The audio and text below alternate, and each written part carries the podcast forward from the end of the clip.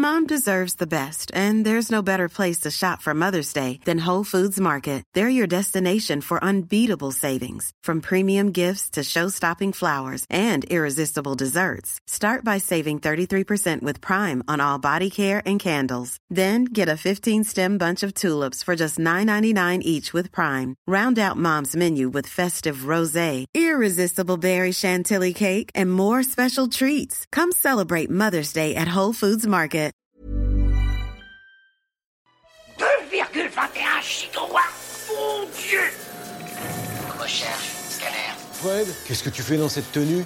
Chut, Jamy, je mène une enquête. Alors ça, c'est très tordu, mais bougrement intelligent. Sixième Science, un podcast 20 minutes et science et avenir. On prend une grande respiration et on fait gaffe au tympan. Bon, je devrais peut-être vous prévenir, on est parti pour 20 minutes d'apnée. Et oui, c'est bien ce qu'il faudra pour passer la barre des 10 000 mètres de profondeur, une contrée obscure et intimidante où l'homme ne s'est jamais risqué avant nous, ou presque. commandant Première leçon plonger et remonter. Alors que l'humanité part sur la Lune en dos crôlé, les doigts dans le nez, j'ai envie de dire, l'exploration des grands fonds marins est encore au stade du petit bain. Trois hommes seulement auraient plongé jusqu'au point le plus profond de la planète et 99% du plancher océanique nous demeurerait inconnu. Plus pour très longtemps, nous dira notre chef d'expédition et plongeuse podcastique, oui je viens de créer cette fonction, Sylvie Roy. Bonjour et bienvenue Sylvie. Bonjour. Alors tu es spécialiste de l'espace et des océans au magazine Science et Avenir, c'est bien ça? C'est tout à fait ça. Ok, tu vas revenir avec nous sur deux projets. Le premier, euh, mené par la Chine, prévoit ni plus ni moins d'installer une base sous-marine à 5000 mètres sous le niveau des eaux. Et le second est encore plus fou, un trader américain s'est lancé comme défi d'observer dans son sous-marin portable, on reviendra là-dessus, hein, les zones les plus profondes des cinq océans. Reste à savoir ce qu'on va bien pouvoir y faire et surtout ce qui nous attend en bas. On garde la bouche bien fermée et on ouvre grand les oreilles, la plongée a commencé. Envoyez ces bêtes immondes dans les abysses Tu commences ton dossier en disant que l'homme connaît mieux Mars que le fond de nos océans. On va jargonner une seconde, promis, on va pas s'attarder là-dessus. Tu emploies le terme de zone Hadal. C'est quoi exactement? Ce qu'on appelle la colonne d'eau, c'est-à-dire toute la profondeur des océans est divisée en quatre parties.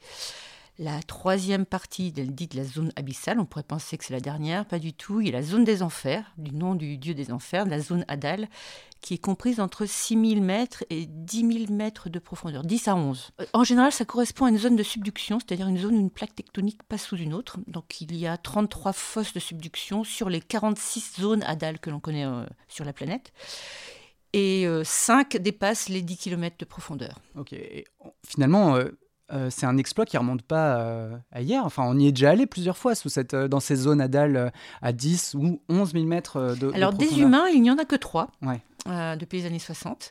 En revanche, on y envoie des robots. les Japonais, les Américains, on voit donc notamment dans la fosse des Mariannes qui dépasse les 11 km. Le point le plus profond serait à 11,5 km. Et comment ça se fait qu'il n'y ait que trois personnes, dont le réalisateur euh, James Cameron, qui, euh, qui sont allés euh, dans cette zone Alors il faut savoir que passé 10 km de profondeur, on est à plus de 1000 fois la pression atmosphérique. Pour l'humain, c'est pas facile. Donc il, faut, il lui faut un bathyscaphe très très Résistant. Résistant, c'est le moins qu'on puisse dire. Le dernier qui donc va y aller, qui actuellement est allé dans la fosse de Porto Rico, euh, lui, il a 9 cm de titane pour faire la coque. voilà, c'est une sphère euh, qui, est faite sans soudure pour pas que ça cède. Donc c'est beaucoup de technologie et c'est aussi une, mise en danger de l'humain qui bon voilà qui est importante. On n'a pas mis d'humain sur Mars non plus. Pour l'instant. Et, et qu'est-ce qu'on trouve à 11 km sous le niveau de la mer? Alors James Cameron a dit on dirait la Lune. Donc c'est un peu ça, une espèce de petite poudre blanche qui tombe. Euh, avec ses gros phares, on voyait une espèce de sédiment blanc. Et on trouve des bactéries, euh, quelques poissons au-delà de 6000 km, 6000 mètres. On trouve des poissons, deux types de poissons, dont des poissons qui ressemblent à des limaces ou à des serpents, euh, et des bactéries. Alors là, euh, c'est vraiment cool que tu parles, que tu évoques ce, point-là, parce que c'était l'une des questions euh, de notre communauté. Alors, c'est la question de Hakim Manadi qui nous a dit comment est-ce possible que des êtres, entre parenthèses des poissons, peuvent résister à la pression des abysses où l'homme, bah, justement, ne pourrait pas survivre sans, euh, on l'évoquait, hein, une armure de 9 cm de titane? Parce qu'ils sont adaptés, donc ils ont toute une physiologie adaptée. Il y a une, une bactérie qui s'appelle MT41 qui elle, ne vit que au-delà de 380 fois la pression atmosphérique. Elle ne peut pas se reproduire à moins de ça. Et elle meurt complètement si elle arrive euh, à la surface.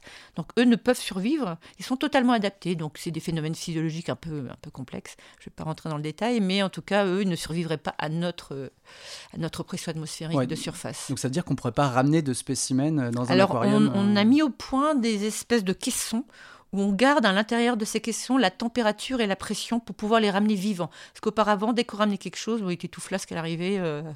Alors, il y a une hypothèse donc, qui est controversée, mais qui dirait que notre ancêtre commun, le, grand ancêtre commun, il serait né à ces pressions atmosphériques très très importantes, tout en bas. Et que nous, on se serait adapté à, à remonter. Ah oui, mais donc ça remonte à combien euh, tout ça euh?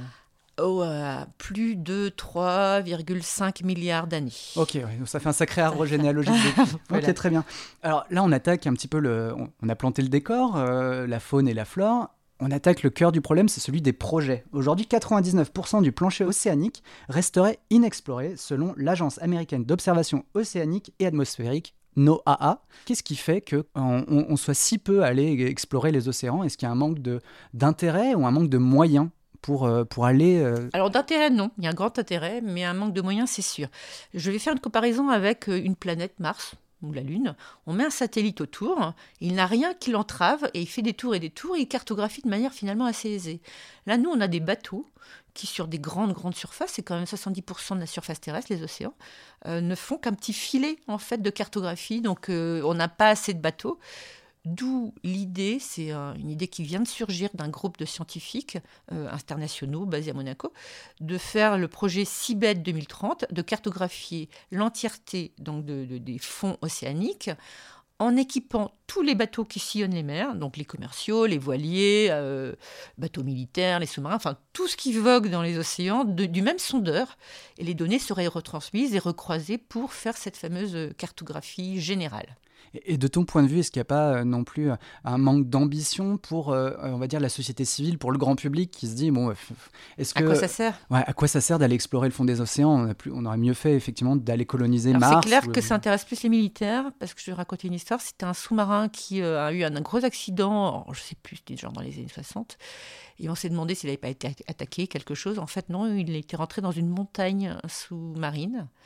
Et Donc, c'est assez important pour pas mal de gens qui sont dans les fonds. C'est vrai que pour nous qui vivons à la surface, après, on a notre surface bleue, ça nous suffit. Euh, Savoir qu'il y a des grandes montagnes au fond, c'est peut-être moins important pour nous. Ouais, donc on attendra 2030 pour un peu de cartographie. Est-ce que tu peux nous présenter une autre personne, un autre projet, c'est Victor Vescovo et le drôle de défi qu'il s'est mis en tête d'accomplir, c'est-à-dire il, il s'est dit tiens, je vais aller explorer euh, les cinq fosses, enfin les fosses les plus profondes des cinq océans de la planète. Tu vois, l'abîme appelle l'abîme. Abyssus abissum invocat. Ah, Les citations latines, ça va aller là, c'est bon. Tout à fait. C'est un sacré zozo, Victor Vescovo. Euh, pour parler un petit peu crûment, Euh, il, euh, c'est un riche trader, donc il a fait une- sa fortune sur les, les marchés des finances. Et, euh, mais c'est aussi un grand aventurier par ailleurs parce que donc il conduit des sous-marins, il conduit énormément de choses, des avions, et il a franchi, il a gravi les sept plus grands sommets de la Terre et euh, a rejoint le pôle Nord et le pôle Sud en ski. Donc déjà, il a son actif pas mal de- d'exploits. Maintenant, il veut se mettre un défi encore plus haut, à savoir aller dans les cinq euh, profondeurs les plus grandes de chaque océan, parce que je crois que c'est la dernière frontière euh, qu'on n'a pas franchie. Les sept sommets, quelque part, il n'est pas le premier à l'avoir fait. En revanche, les fosses océaniques, elles, elles sont totalement inexplorées. Et il, a déjà, il est déjà le premier humain être allé dans une fosse, à savoir la fosse de Porto Rico. Dans l'océan Atlantique, c'est lui l'homme le plus profond de l'océan Atlantique. Et c'est quoi C'est 8000 mètres, c'est ça Quelque chose comme ça? C'est même 8376 mètres pour être précis. Donc on est dans des grandes, grandes profondeurs. Je rappelle, fosse des Mariannes, 11 500. Donc il y a encore un peu de marge de progression, mais c'est le point le plus profond de l'Atlantique Nord. Et au-delà de l'exploit, qu'est-ce qu'on qu'est-ce qu'on pourra en ramener de ces expéditions? En fait, on ignore tout de ce qu'il y a là. Tout à l'heure, j'ai parlé de, de poissons limaces, euh, de poissons serpents, de bactéries, mais peut-être plein d'autres choses. On est tellement peu allé qu'on ne sait pas exactement ce qu'il y a et comment la vie s'est adaptée à ces grandes, ces grandes pressions. Euh, Du coup, il, a- il est quand même entouré de, de chercheurs, enfin, il- où il y va comme ça avec son sous-marin. Non, non, il a, il a engagé une équipe avec lui, une équipe de scientifiques britanniques, dont il a, un chef euh, scientifique, mais c'est lui qui va plonger, puisqu'il y a, il y a l'exploit quand même. En revanche, son sous-marin, sous-marin de 11 tonnes, comme qu'il a fait entièrement sur mesure pour lui, qui a été testé en, Russie, donc à des profondeurs euh, correspondant à celles de 13 000 mètres, ce qui n'existe pas sur la planète. Donc là, on est à peu près sûr que ça marche. Et euh, il, a, accompagné de ce qu'on appelle des atterrisseurs, ce qu'on appelle les, fameux landeurs euh, sur la Lune, donc qui atterrissent de manière séparée de lui. Il y en a trois qui atterrissent et qui eux-mêmes vont faire d'autres expériences à côté du sous-marin. Donc c'est une zone un peu plus étendue. Euh, des fonds marins. On, a parlé de, Victor Escovo, Victor Vescovo, pardon. Est-ce qu'on peut aborder un autre projet qui est lui aussi assez costaud C'est celui de la Chine, hein, qui, qui, parle d'installer une base dans la zone Adal? Alors, quand on pense base, base sous-marine, on pense à des tas de gens qui sont dans un sous-marin. Là, en réalité, c'est une base totalement automatisée. Donc, on imagine une base, alors je vais vous la faire, c'est un peu science-fiction, mais une base qui est totalement habitée, une petite ville sous-marine habitée de drones, enfin de robots. Donc, il y a des robots plongeurs, des robots, toutes sortes de robots. Et cette petite ville, le maire de la ville serait une intelligence artificielle qui gérerait les différents labos d'analyse, donc les petits robots partiraient au petit matin. Donc je, vous la fais un peu romancer, mais ils partent à une heure précise de faire leur exploration.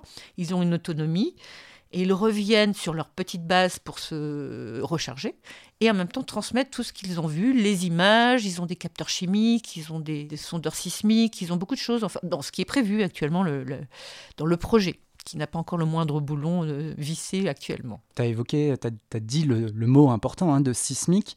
Euh, je crois que l'un des, des angles de ce projet, c'est justement de surveiller euh, de façon accrue les secousses qui pourraient concerner justement la Chine. La Chine et ses voisins, parce qu'en fait, ils veulent déposer cette base en mer de Chine. La mer de Chine, c'est un imbroglio juridique, puisque chacun des, justement, de, des pays frontaliers, enfin limitrophes de, cette mer de Chine, revendique qui une île, qui ceci, qui cela. Donc, eux, ils veulent poser leur base dans la fosse des Manies. C'est assez grand, la fosse des Manies, c'est le long de, des Philippines. Et là, donc le, discours officiel, c'est on pourrait surveiller toute la sismicité. Donc c'est une zone extrêmement sismique. Et s'il y avait un tremblement de terre dans cette zone de subduction, ça pourrait générer un tsunami avec des vagues de 4 mètres de haut. C'est pas rien, donc sur tout le littoral de la région ça serait euh, dévastateur. Donc la Chine dit, nous, on, va mettre des capteurs au fond, justement, pour essayer de voir euh, les mouvements sismiques et éventuellement faire des alertes pour évacuer au cas où. Donc tout ça dans une zone frontalière des Philippines. J'imagine que le gouvernement philippin et euh, les autres pays alentours, hors Chine, sont pas trop ravis de voir débarquer cette, cette, base sous-marine qui, en plus, pourrait avoir des, des utilisations enfin, des militaires, non? Alors, les utilisations militaires, elles ont été clairement évoquées par, euh, par le président chinois, donc qui parlait de cette base, sachant qu'effectivement, c'est le grand enjeu géopolitique de la région. Alors, si c'est. Il y a, deux zones économiques exclusives dans cette fosse des Manilles. Donc, c'est des zones où la législation d'un pays s'applique. Il y a une partie sur les Philippines. S'il posait de ce côté-là, comme le gouvernement philippin est disons, soumis au gouvernement de Pékin, ça devrait ne pas poser trop de problèmes. En revanche, il y a une partie qui est une ZEE, zone, exclusive, zone économique exclusive de Taïwan, et là c'est beaucoup plus compliqué. Donc pour la Chine, il ne demanderait même pas l'avis de Taïwan puisqu'il considère que Taïwan est chinois. En revanche, il n'est pas impossible que Taïwan le prenne assez mal. Ouais, donc c'est quand même assez problématique, on peut le dire. Très clairement. Et là, on a évoqué les enjeux militaires, mais il y a aussi des enjeux technologiques. Enfin, euh, tout à l'heure, tu disais que euh, le Batisca, enfin, le, sous-marin de poche euh, de, Victor Vescovo était super, super technologique, ultra avancé. Là, une base sous-marine autonome, alimentée avec des drones en continu, enfin, c'est du jamais vu. C'est du jamais vu. Euh, ça va poser beaucoup de problèmes de corrosion, puisqu'en fait, il y a une eau très salée, problème de température, c'est pour l'électronique, donc c'est des températures proches de zéro. Donc il faudra vraiment euh, qu'il fasse tout un grand pas en avant en termes de, matériaux, de nouveaux matériaux, d'une électronique extrêmement euh, dure, résistante, plus résistante que pour le spatial, je pense. Euh, et en plus, c'est des zones euh, sismiques et des zones volcaniques. Ça fait beaucoup. On évoquait la question de la coopération tout à l'heure. Donc là, potentiellement une, base sous-marine qui serait donc dans des eaux plus ou moins internationales et avec plus ou moins de coopération des autres pays. On évoquait le projet de Monaco comment ça se fait qu'on n'ait pas des projets internationaux où euh, justement plusieurs pays travaillent un petit peu main dans la main pour explorer les fonds marins? Alors le projet euh, qui est basé à Monaco regroupe énormément de scientifiques de différents pays et pourrait mettre en œuvre des, voiliers, des bateaux, comme je disais, de tous les pays. Mais je pense qu'on souffre dans, dans, les fonds marins de la même problématique. On souffre en tout cas, on vit la même chose qu'au tout début de la conquête spatiale, à savoir que les pays y allaient indépendamment les uns des autres. Et dans les années 80, les Américains, quand ils construisaient la station spatiale internationale, qui à l'époque s'appelait la station Freedom, ils le faisaient tout seuls et ils se sont rendus compte qu'ils n'y arriveraient jamais. Donc ils sont allés voir les Russes et puis ils ont demandé voilà, aux Canadiens, aux Européens de les accompagner, aux Japonais, pour les oublier. Et je pense qu'à terme, si on a des projets de plus en plus ambitieux dans les fonds marins, on sera obligé d'être internationaux, de faire, euh, d'avoir plusieurs pays qui travailleraient ensemble, main dans la main, effectivement, pour arriver non seulement à explorer les fonds marins, mais maintenant on parle également de, d'exploiter. Il n'y a pas que le pétrole. C'est la, question que j'allais, euh, j'allais poser, hein, c'était euh, quel est l'intérêt? Enfin, finalement, si jamais on est qu'au tout début de l'exploration sous-marine de ultra profondeur, enfin, qu'est-ce qui, qu'est-ce qui pourrait légitimer ces dépenses qui sont, on imagine, on imagine assez conséquentes d'argent et de moyens humains? Alors certains parlent d'exploiter, les minéraux. C'est pas très crédible à l'heure actuelle parce que c'est moins cher quand même de les récupérer euh, sur la terre ferme. En revanche, il y a un potentiel en termes biologiques, en termes de nouvelles molécules totalement inconnues pour euh, les médicaments, pour des tas de choses. Et là, c'est euh, quasiment infini comme, comme réservoir donc ce serait d'aller voir un peu euh, les, écosystèmes, les écosystèmes présents dans les grandes profondeurs et voir ce que eux pourraient éventuellement nous apprendre. Ils ont développé voilà, comme phénomène adaptatif qui pourrait nous servir à nous euh, en termes de médecine. Mais ça, c'est le grand, la grande inconnue. Et c'est la grande inconnue qui deviendra connue en 2000 quoi 2030, 2050 Enfin, quels sont les... Il n'y a pas d'échéance donnée, mais euh, voilà, Victor Vescovo va ramener des choses. Euh, il y a un concours actuellement pour cartographier, faire des relevés chimiques euh, qui s'appelle le Seychelles X-Prize, comme il y a eu la même chose pour la Lune, où on voit qu'il y a beaucoup, ça commence à bouger pour aller exploiter les grands fonds. Donc il n'y a pas d'échéance, euh, mais sur Mars, on donne des échéances depuis 20 ans et on ne les tient pas, donc c'est pas très grave non plus. Mais ça commence à s'agiter, quoi. Ça s'agite beaucoup dans les grands fonds. Retour à l'air libre, vous pouvez reprendre une vie normale au milieu des mammifères du plat pays. Pendant ce temps, les ultra-profondeurs conservent bien des secrets et il faudra d'autres curieux pour succéder à la Five Deeps Exploration et en explorer les moindres recoins.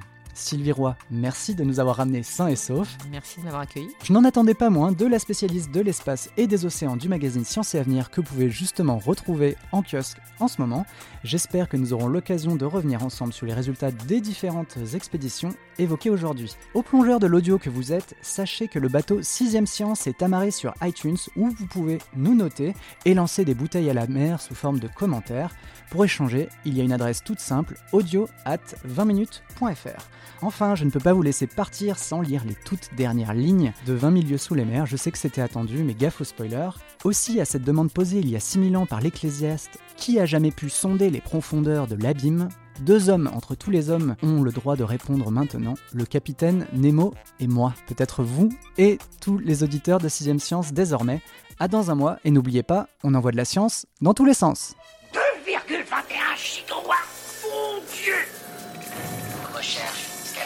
Fred, qu'est-ce que tu fais dans cette tenue? Chut, Jamy, je mène une enquête. Alors ça, c'est très tordu, mais bougrement intelligent.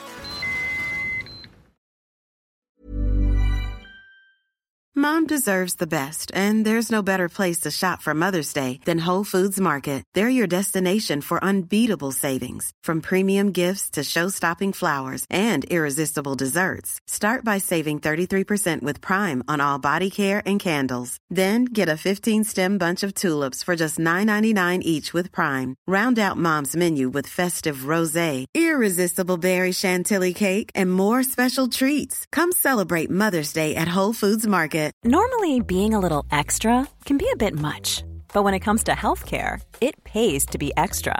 And United Healthcare makes it easy with Health Protector Guard fixed indemnity insurance plans. Underwritten by Golden Rule Insurance Company, they supplement your primary plan, helping you manage out of pocket costs without the usual requirements and restrictions like deductibles and enrollment periods. So when it comes to covering your medical bills, you can feel good about being a little extra. Visit uh1.com to find the Health Protector Guard plan for you. On ne va pas se quitter comme ça. Vous avez aimé cet épisode? Sportif, généraliste, sexo ou scientifique, varié mais toujours bien informé. Découvrez les autres podcasts de la rédaction 20 minutes sur votre application d'écoute préférée ou directement sur podcast au pluriel.20minutes.fr. et merci de nous avoir écoutés.